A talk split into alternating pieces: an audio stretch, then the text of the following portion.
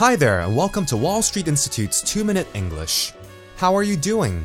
I want to tell you about something really exciting that happened to me last week.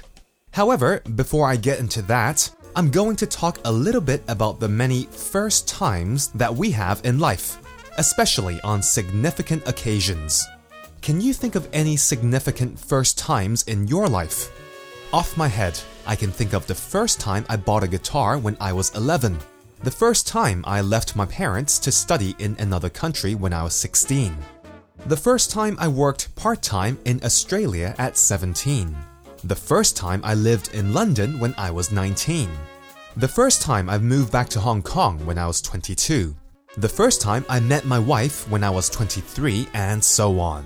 We often look back at our first times with fond memories, as we tend to remember them so vividly and clearly. Anyway, going back to the exciting thing that happened last week. I have one older brother who also lives in Hong Kong with his wife, who is my sister in law. Last week, they had a baby boy.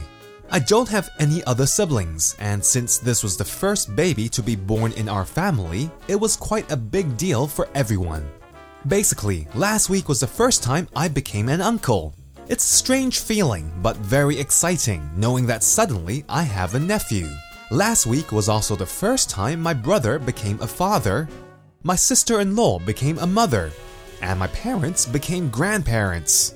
So, when you have time this week, take some time to think back and reflect on those first times in your life when something significant happened especially on the good things, and think how lucky and blessed we all are to be able to have those moments.